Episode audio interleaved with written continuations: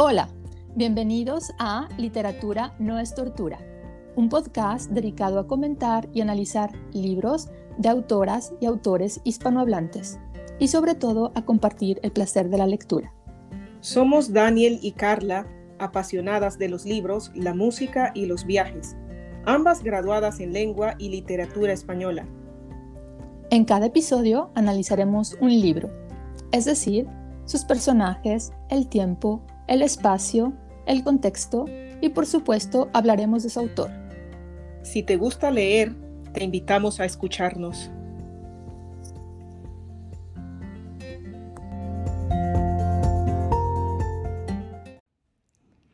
Queridos oyentes, ¿cómo están? Yo soy Carla. Y yo, Daniel. Y les damos la bienvenida a un episodio más de La literatura no, es tortura. Exacto. Este episodio vamos a hablar de una autora mexicana. Sí, de Ángeles Mastreta. Pero ¿de cuál de sus libros? Porque Ángeles Mastreta tiene un par de libros bastante reconocidos. Sí, bueno, un libro que nos gusta a ambas, ¿no? Y es Mal de Amores. Exacto, Mal de Amores, que es su, su segunda novela, ¿no? Y bueno, les podemos contar que Ángeles Mastreta es mexicana, nació en la ciudad de Puebla, en México, en octubre del año 1949 donde vivió hasta los 17 años y después se mudó a la Ciudad de México. Mm, ¿El apellido Mastreta es, eh, tiene algún origen? Sí, es de origen italiano. Su padre era italiano, era un inmigrante de, de una de las guerras mundiales, entonces eh, llegó a, a, México, se casó con una mujer mexicana y mm. se estableció en, en, la ciudad de Puebla. Sí. Y sabes que esto de la ciudad de Puebla... Eh, eh, la ha marcado mucho, ¿no? Porque tenemos que decir que la ciudad de Puebla es una de las ciudades más conservadoras de México, ¿no? De México, ¿no? Sí, sí. Aunque bueno, no sé, yo creo que en los últimos años ha cambiado. Yo tengo familia que es de esta ciudad y no me parecen los más conservadores. Mm. Pero bueno, siguiendo con Ángeles Mastreta, eh, les contamos que estudió periodismo en la Facultad de Ciencias Políticas y Sociales de la UNAM y empezó a trabajar como periodista. Mm. Más adelante recibió una beca en el Centro Mexicano de Escritores para participar en un taller literario. Y adivina quiénes fueron sus maestros. Eh, Rulfo, me imagino, ¿no? Sí, Rulfo fue su maestro y Monterroso. Ah, ay, qué bonito. Sí, qué lujo, ¿no? sí, qué, qué honor. Ajá, exacto. Augusto Monterroso, sí. Sí, bueno, ya después cuando terminó la carrera, eh, estuvo trabajando como difusora cultural en en, una, en un campus de la, de la Universidad Nacional. Y bueno, Daniel, también tenemos que eh, decir que eh, Mal de Amores no es su novela más conocida.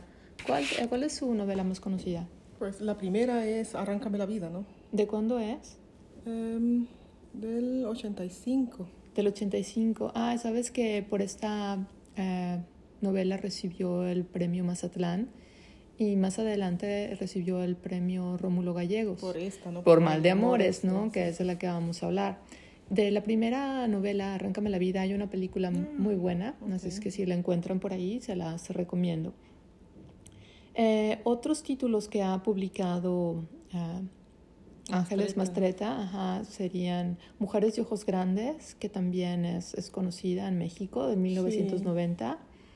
¿No? También este, Ninguna Eternidad como la mía del 99, El cielo de los leones del 2003, Maridos del 2007, que también es conocida, mm. eh, La emoción de las cosas, que es eh, de 2012.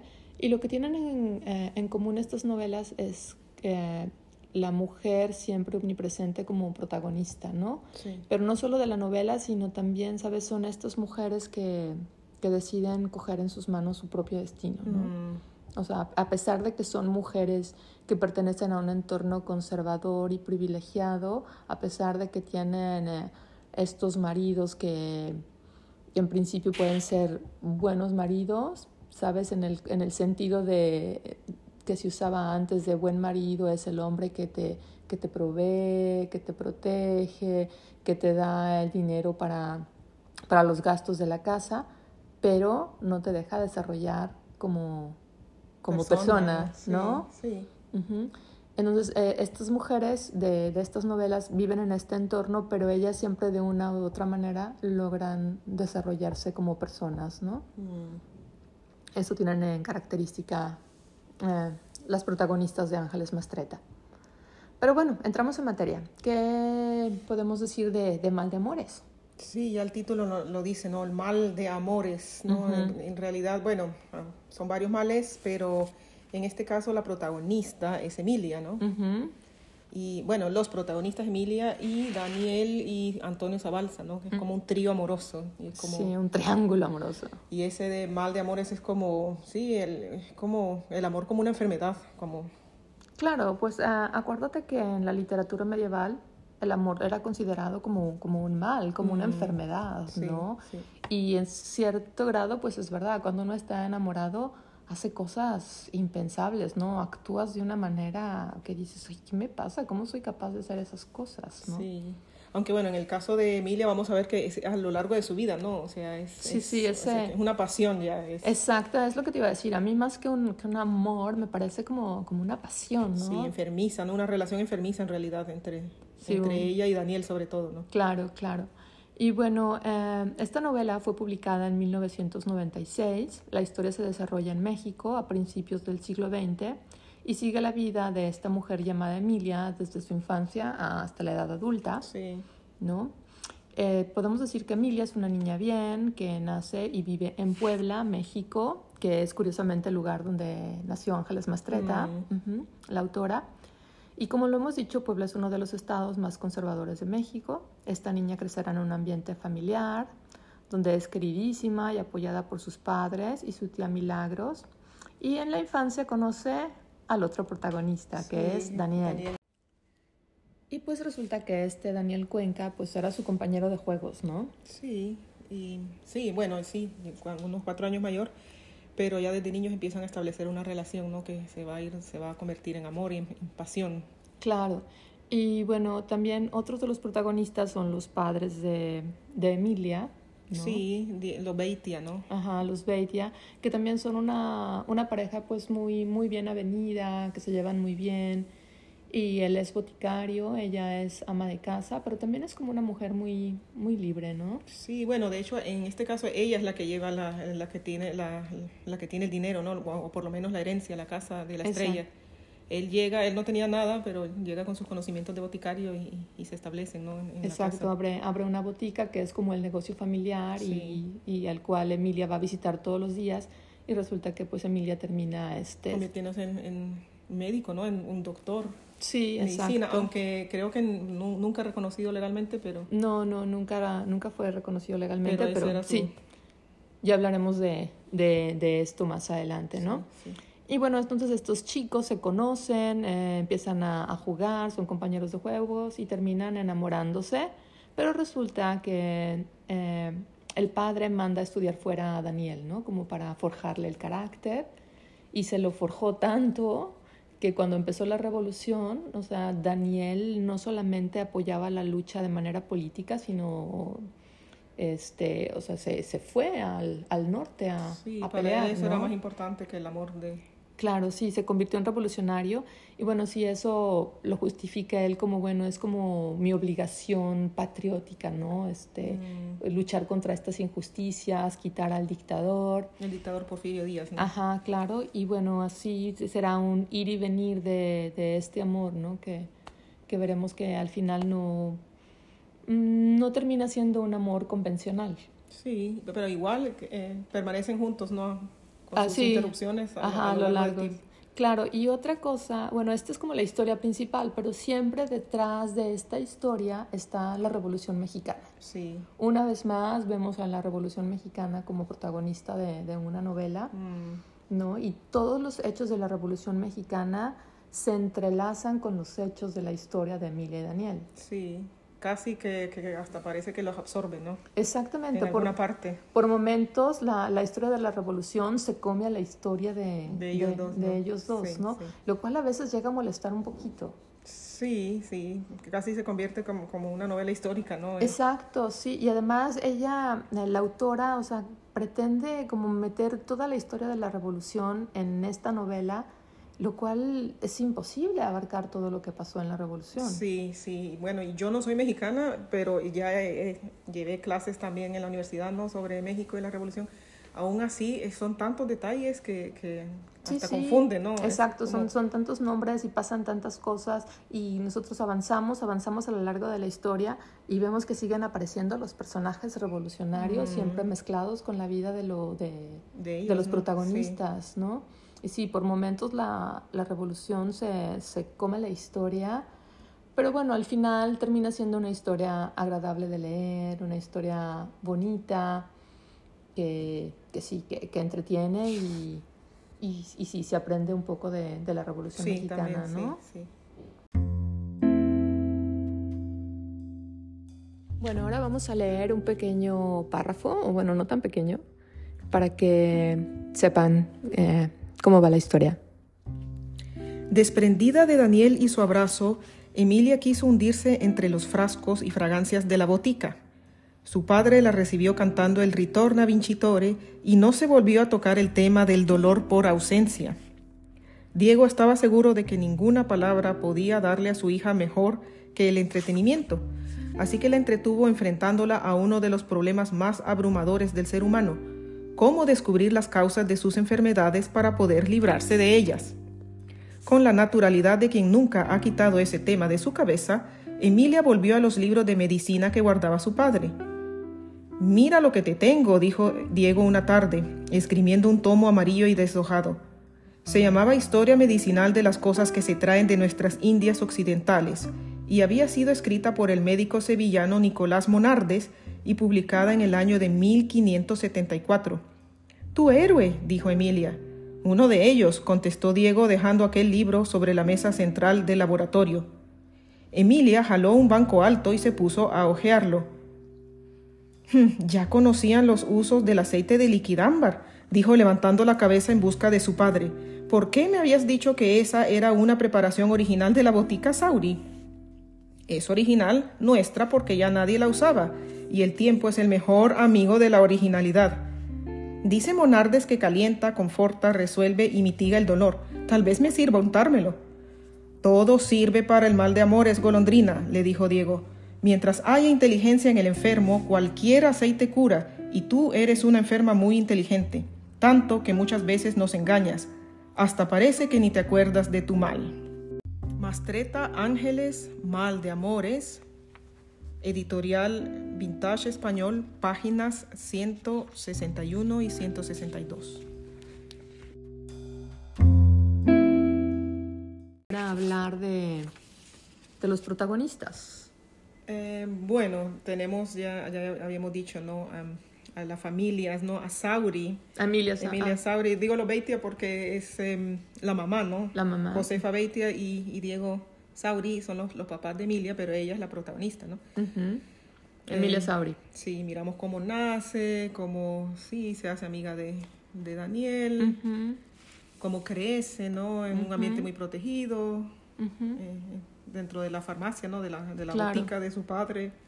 Eh, y cómo le va agarrando el gusto a la medicina. Hay que recordar que el papá de, Daniel, ¿no? Era médico también. Ah, sí, el padre de Daniel era médico, claro. Cuenca, y él fue el, primer maestro de ella, ¿no? Y, y bueno, eh, por otro lado tenemos a, a Daniel, ¿no? Que viene de esta familia de los Cuencas, puede enviar al, al hijo a estudiar, ¿no?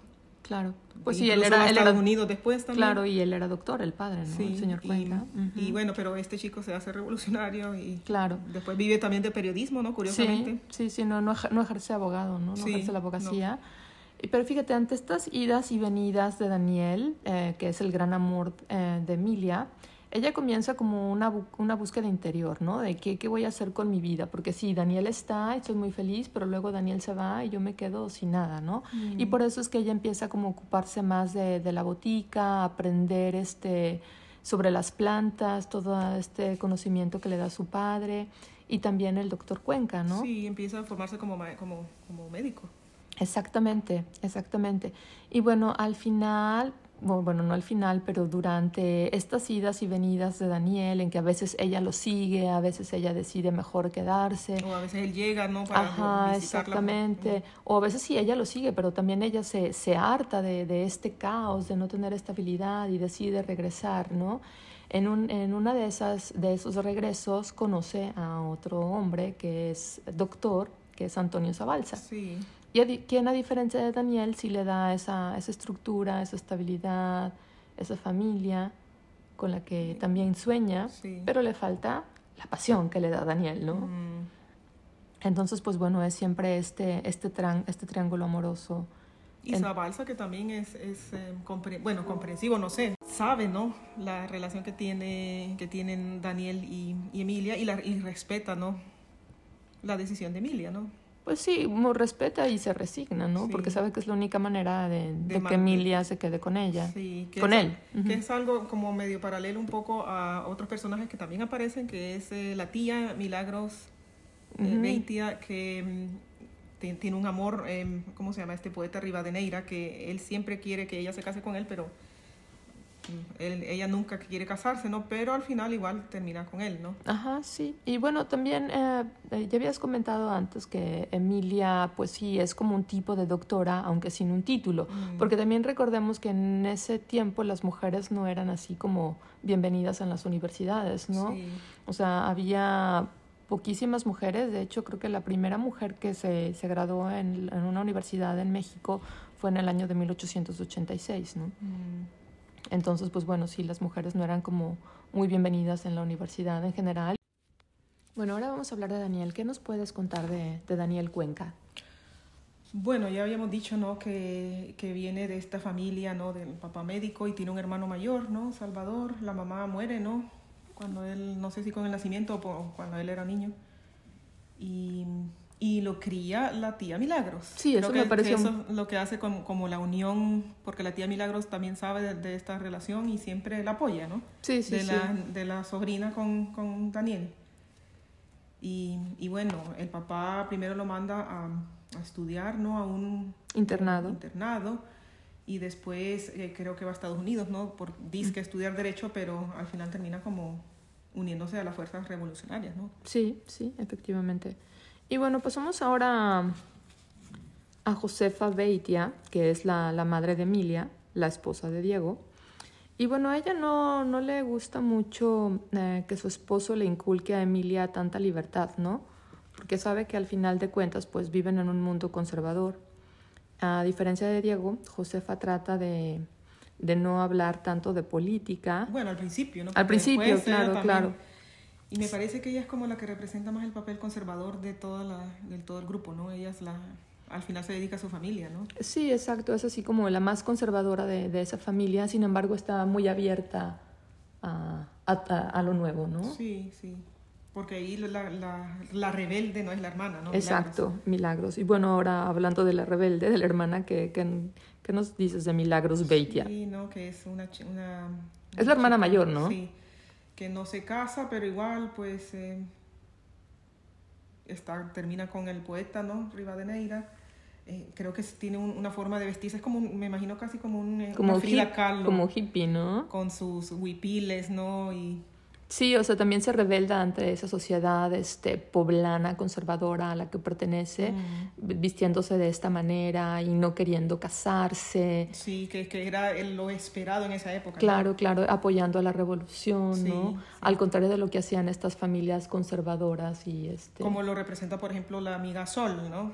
Claro. La familia de los García, ¿no? Sí, exactamente. Esta es otra familia y Sol es la mejor amiga de, Sí, de Emilia Sauri. Y se enamora de Salvador Cuenca, pero sabe que la mamá no la va a dejar casarse con él y, y termina casándose con un ricachón, ¿no? Sí, sí, ella desde el principio asume su destino, ¿no? Sabe Sí. que su destino es casarse con un hombre de buena Al familia que no quiere, pero, pero que tiene dinero. y al que sus padres le, le consiguen, ¿no? Porque Sí. sus padres son los que decidieron con quién se va a casar. Y ella sí que tiene la típica boda grande, convencional, con el vestido, con el ajuar, con los Sí. invitados, la, típica iglesia. casa y el viaje de novios y todo eso, ¿no? El Claro. viaje, de y, miel, ¿no? y bueno, ella lo acepta todo, pero sabemos que no está enamorada de, de su esposo. No, y al final creo que muere el esposo, igual termina ahí, eh, trabajando en la, en la, ¿cómo es? No es la clínica, sino el, el hospital que hace Antonio Zabalza, ¿no? Sí, y bueno, ¿y quién es Antonio Zabalza? Antonio Zabalza es el otro, prota- bueno, no es prota- bueno, sí, La otra punta del triángulo Del amoroso. triángulo amoroso, sí. Es eh, un médico que aparece ya bien entrada la historia, ¿no? O sea, cuando ya Daniel y Emilia tienen una relación, ¿no? Y aparece ahí y se enamora de Emilia. Emilia y se hace gran amigo de Diego, ¿no? También. Y al final pues termina con ella, aunque sabe muy bien que, que ella también siempre tiene relación con Daniel, ¿no? O sea, Sí. él acepta eso. Él lo acepta, sí, es y verdad. es con él con quien ella va a formar una familia. Claro.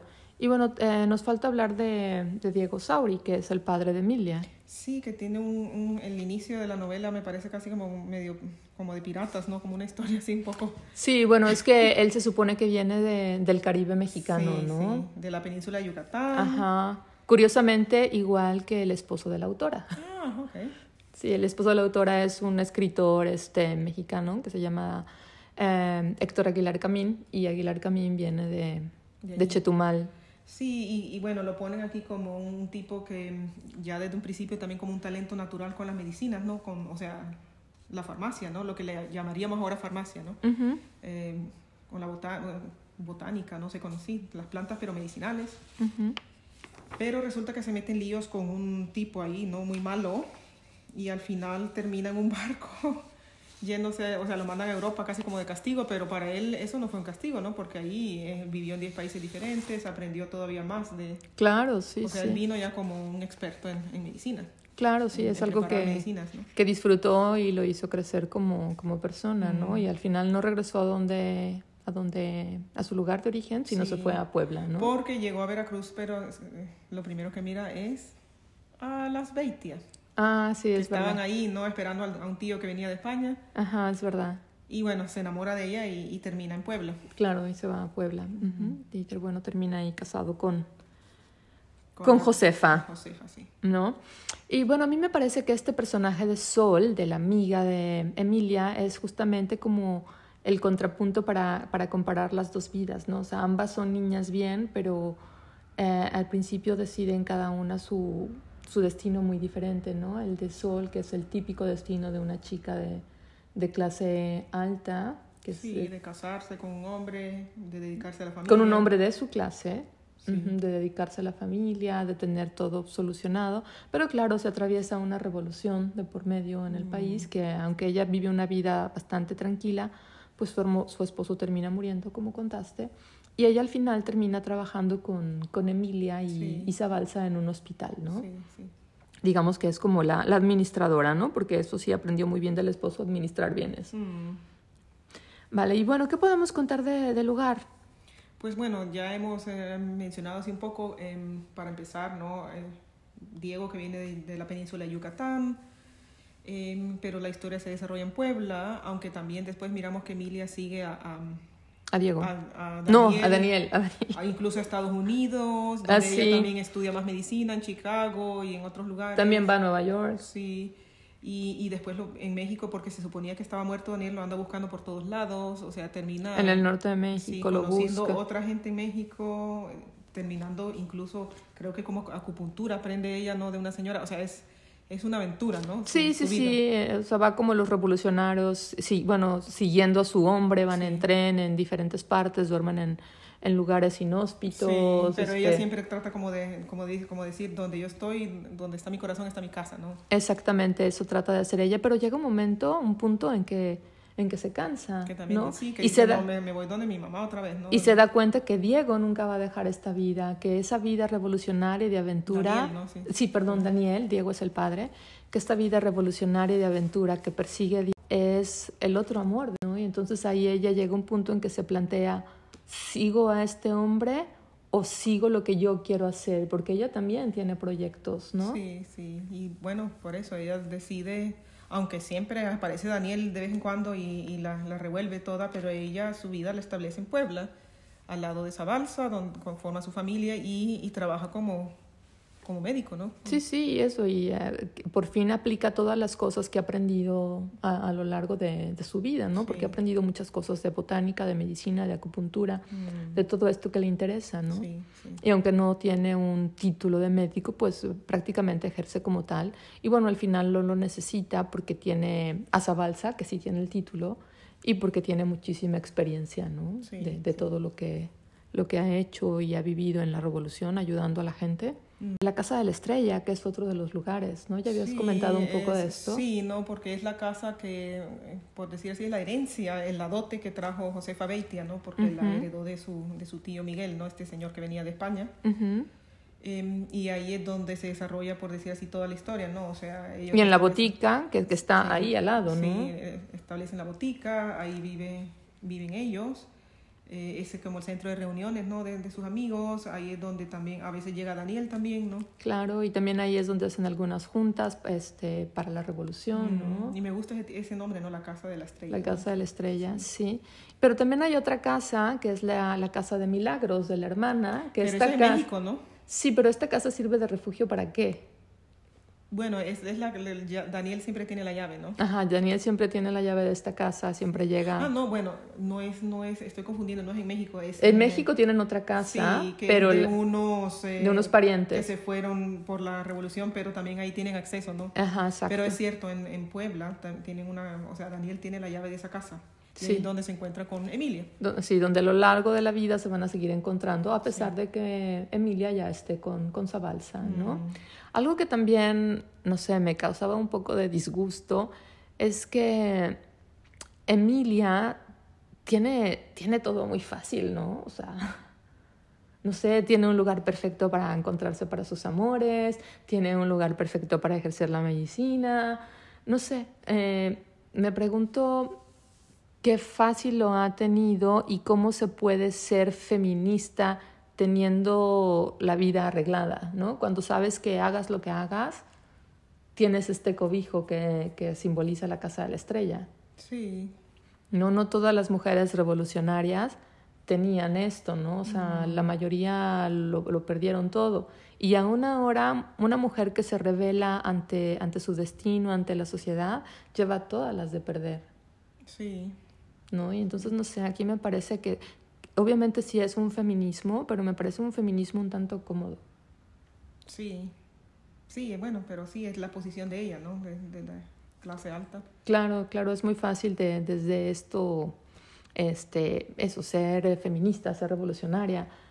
Sin embargo, también tenía la opción de tener una vida más tranquila como Sol, ¿no? Y, y no lo hizo y, mm. y decidió ser diferente y, y, luchar por, por la justicia y por lo que, lo que ella Pero desde su punto de vista, ¿no? Porque ella creo que tampoco estaba muy al final, o sea, no, no así como de, del lado de la guerra, ¿no? Viendo cómo, cómo tenía que estar casi remendando a la gente, ¿no? Sí, bueno, sí, es que al final, claro, se, se dio cuenta que que esta guerra no tenía fin. No, tenía fin y traía muchísima muerte y al final no trajo eh, los cambios ni la justicia social que, que buscaban y que mm, prometían, ¿no? O sea, lo que traía era muerte, caos y, y, nada de justicia social, ¿no? Cambiaba el grupito que estaba en el poder, pero... Pero era como decir el mismo con otro nombre, ¿no? Exactamente, pero, la injusticia seguía, los campesinos seguían siendo, y hasta ahora siguen siendo, siguen siendo pobres, ¿no? Claro. Salió de la casa 15 minutos antes de que Mila volviera, buscándolo para hablarle de las condiciones de pobreza y abandono en que estaban los hospitales, para decirle que la gente se moría de tifo y que el tifo daba por hambre y que si él y su guerra no sabían cómo arreglar tantos entuertos, ¿para qué se habían metido a intentarlo? ¿De qué demonios había servido la revolución? No encontró para recibir todas sus preguntas más que una nota breve sobre la mesa del comedor diciéndole que estaría en el Hotel Nacional a partir de las cuatro. Ni un beso le dejaba en el papelito con su firma. Lo imaginó furioso. Se regañó por haberlo dejado. Luego se dio la razón. No podía convertirse en soldadera. Ella también tenía quehaceres y destino. Había hecho bien en ir a buscarlos. Comió un plato de sopa y se maldijo de nuevo. Después subió las escaleras y se dedicó a cepillarse la cabeza para ver si se le aclaraban las ideas. El rito, siempre asociado a los consejos de Josefa, hizo que la extrañara como nunca. Mastreta, Ángeles, Mal de Amores, Editorial Alfaguara, página 343.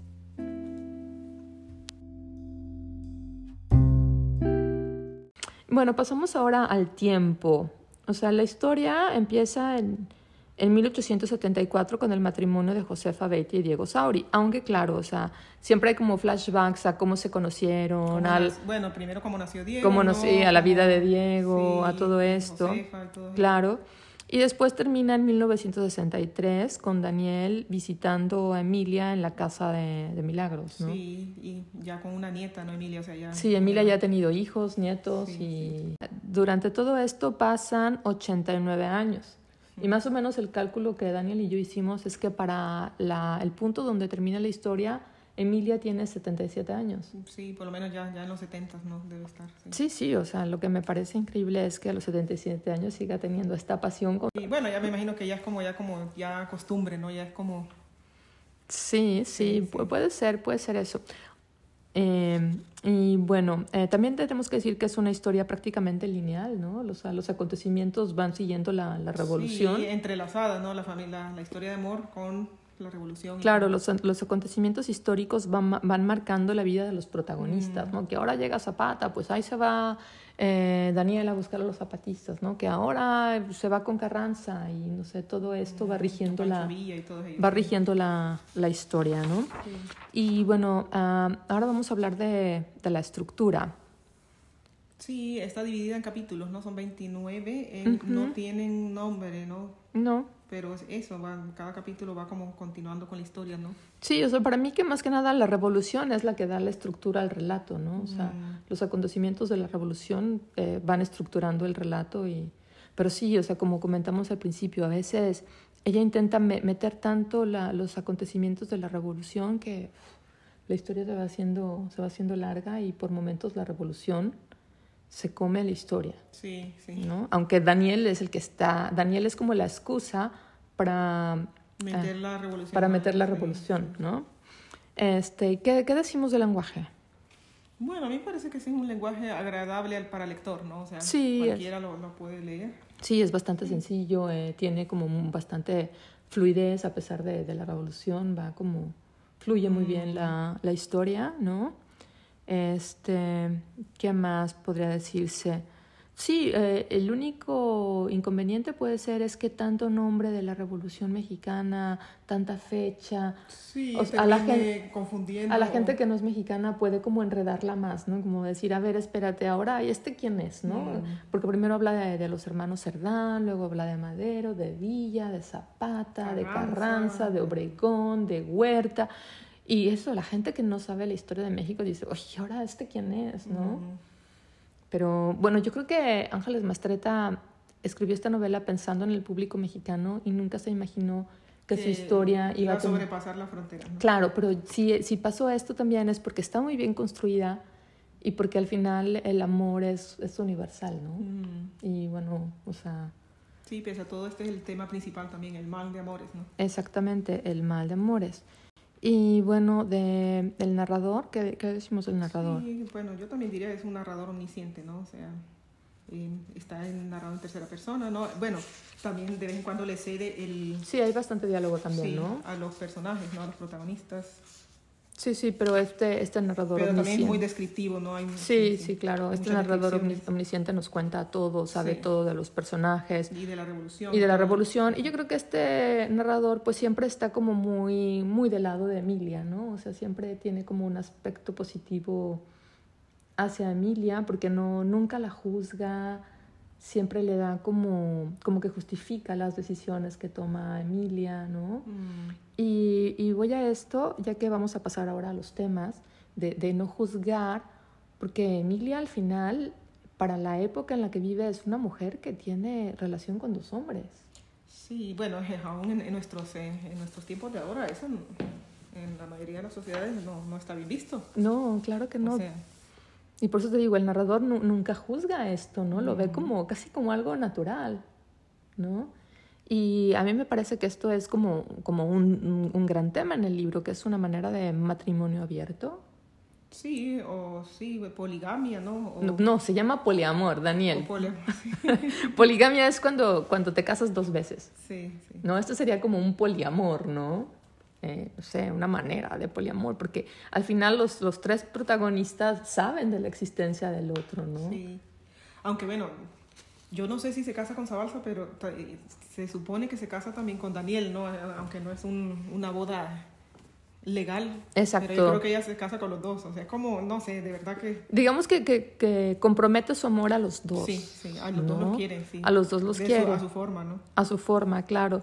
Sí, yo te había contado que la primera vez que leí esta novela me pareció, este, ay, pues qué, qué bonito y qué increíble que esta mujer pueda quedarse con los dos Pero no sé, ahora ya con el tiempo y con otra perspectiva, yo digo, ay, no sé, qué, qué amor tan, no sé, tan, tan pasional con Daniel, ¿no? Eso a mí, me, o sea, de verdad que me parece enferma, una relación enfermiza, ¿no? Porque ella, o sea, esto está como en contra de ella, ella quiere tener una vida estable, o sea, ella quiere estar en un lugar y, y Daniel, él solo llega cuando le conviene, se va, o sea, para él ella no es lo más importante. Sí, o sea, eso queda de manifiesto muchísimas veces durante la Sin novela. embargo, ella, ella, sí, sí, o sea, eso es un, no sé, amor de verdad, no sé, lo acepta como es, ¿no? Aunque también le duele mucho, pero sí, Y también, sin embargo, a pesar de todo, él siempre vuelve a ella, sí, ¿no?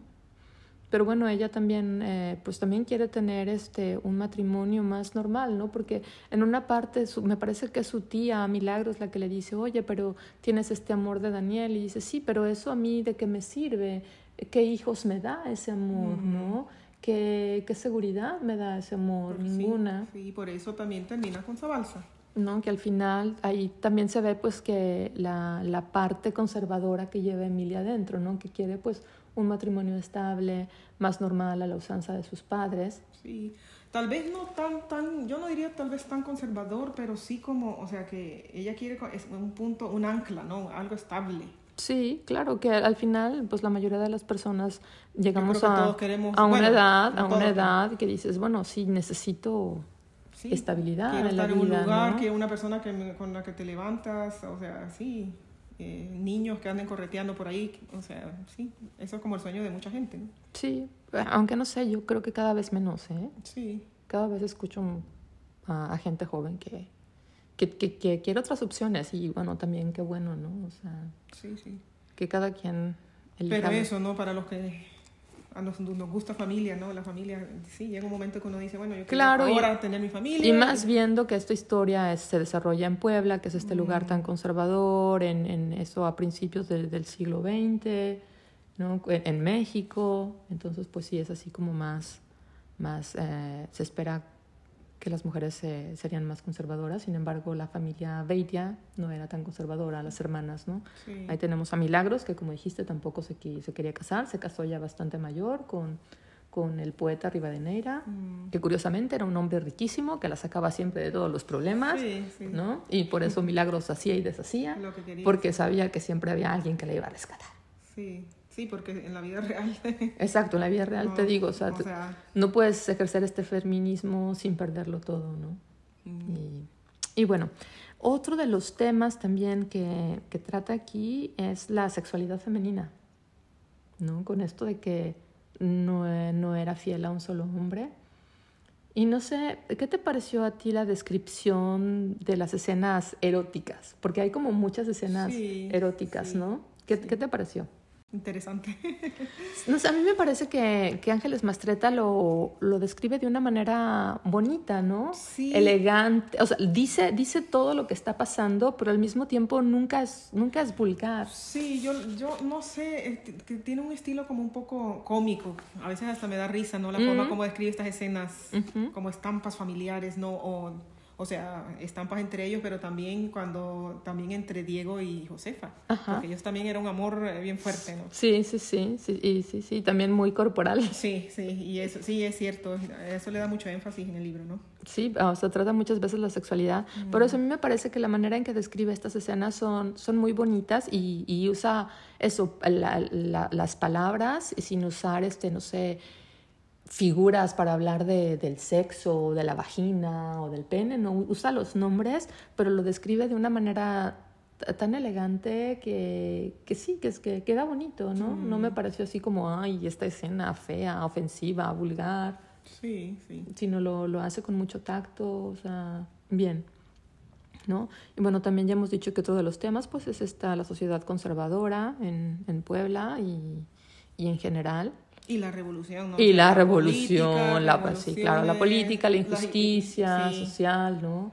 Y bueno, y otro tema muy importante, em, por otro lado, está la medicina. Eh, tanto la, la, cómo hacer la medicina como también cómo curar a la gente. Y también la medicina alternativa, ¿no? Porque está la Hablaste figura de, de... de acupuntu- acupuntura, Ajá, ¿no? Claro. de- Está la figura de Cuenca, que es el, el doctor, ¿no? Con, con título, y Zabalza también. Pero luego está el padre, que es el boticario, que más bien se dedica a las plantas y tiene todo este conocimiento. Y luego está un, Hay otros personajes que aparecen que ahí, aparece, Teodora, ajá, la que, que- ajá, que es curandera, y otra que es la, la de acupuntura, ¿no? Entonces está como todas estas ramas de, de la medicina, ¿no? Mm, y, y Emilia aprende de todo, ¿no? O sea, ella aprende tanto de la, como decir, de la academia como de el saber popular. Claro. Que eso es lo que a claro. mí también me gusta, ¿no? Sí, sí, sí. Y bueno, por supuesto también otro tema que está muy presente es pues este, es este feminismo y la lucha por los derechos de la mujer.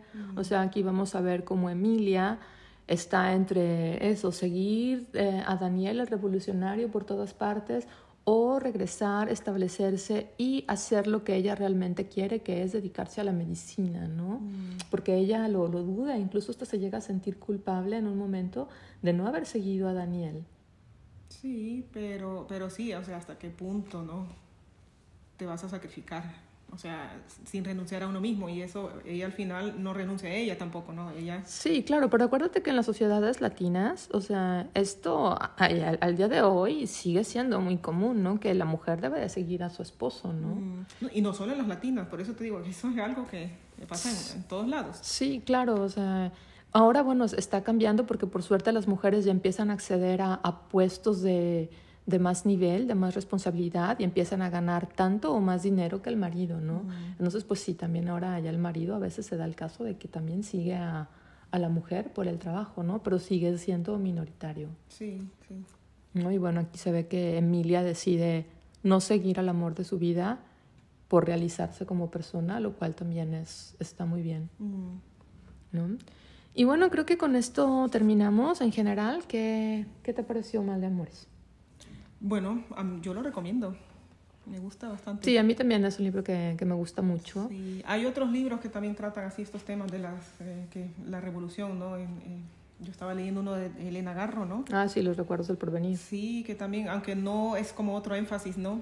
O bueno, el, también me gusta mucho, que también ya lo hemos tratado en uno de los podcasts, ¿no? Este libro de, de Como agua para chocolate. Ah, sí, claro. Aunque ese como es, es otra, otro contexto, ¿no? Más que todo es la cocina en vez de la medicina. Exacto. Y no le da tanta fuerza al, a estos hechos revolucionarios, ¿no? Pero también aparece, Ujú, Y también las mujeres son protagonistas, Ujú, también hay un, un gran amor, una gran pasión. sí, Sí, eso, eso es verdad. sí. Bueno, sí, a mí este libro me gusta, e incluso te digo, me gusta más que Arráncame la vida, que es así como el libro más Conocido, ¿no? vendido y Mastretta. conocido de Mastreta, pero sus otras novelas como Mujeres de ojos grandes o Maridos también siempre tratan esta feminidad, Mm. ¿no? Que, que se revela su destino. Así es que, bueno, sí, nos, nos gustó este libro y en general Ángeles Mastreta nos, nos gusta. Y bueno, Daniel, antes de irnos, este, ¿cómo vas con tus lecturas? Bueno, ahora estoy leyendo uno de Cristian Alarcón. Bueno, estamos leyendo el mismo libro, ¿no? Ujú, ujú. Que nos está gustando. paraíso, el tercer sí. paraíso de Cristian Alarcón, que es un actor chileno. Sí. y- Autor chileno. autor chileno, y, Otro chileno. sí, y que está hablando, o sea, como lo dice, ¿no? El paraíso, pero en realidad es como él. eh, Es un libro bien, bastante nuevo, ¿no? Porque incluso ya está situado en la pandemia, ¿no? Sí, Como sí. un- una persona en la pandemia eh, se dedica a, A la jardinería. Sí. Descubre la jardinería, ¿no? Como que eso pasó, o sea, eso Le pasó a mucha gente. Sí. se descubrió, ¿no? Que se como no podíamos salir, estábamos encerrados, ¿no? En todo el mundo, pues la gente empezó a comprar plantas, ¿no? A, a Sí. dedicarse a ordenar su, su jardín, ¿no? Y, y entrelazado con la historia de su familia Ujú. y también con la botánica, ¿no? Bueno, sí, con las plantas, con muy interesante. Sí, sí, sí, o sea, de- sí, el tercer paraíso. Y de hecho él eso hace, ¿no? Construye su, su propio Edén, ¿no? Mm, O sea, que, que hace su, su jardín como, como Sí. a él le gusta, con, con sus plantas. Y bueno, sí, es una historia bastante interesante. Pero tú me habías dicho que, que no te pareció tan novedoso eh, No, hay- la manera en que aborda el tema. Hay otro libro, bueno, yo leí uno, no, no recuerdo el nombre, pero de, de un autor, Falco, que también habla eh, sobre, sobre, bueno, también es, creo, no sé, bastante reciente libro, y él, solo que él trata como una ruptura amorosa, Ujú. Y lo que él hace también va a un, a un, como un pueblo, y lo que construye ahí es como una huerta, no con animales, Ah, o sea, ok. también, y con, pero por eso me parece que, son, que es un poco parecido. Ok. Bueno, creo que entonces ya es momento de, despedirnos, Daniel. Ah, pero antes recuérdales, por favor, a los oyentes que tenemos un eh, Instagram, ¿no? Sí, síganos, por favor, ahí en nuestra página de La Literatura No es Tortura. sí. sí.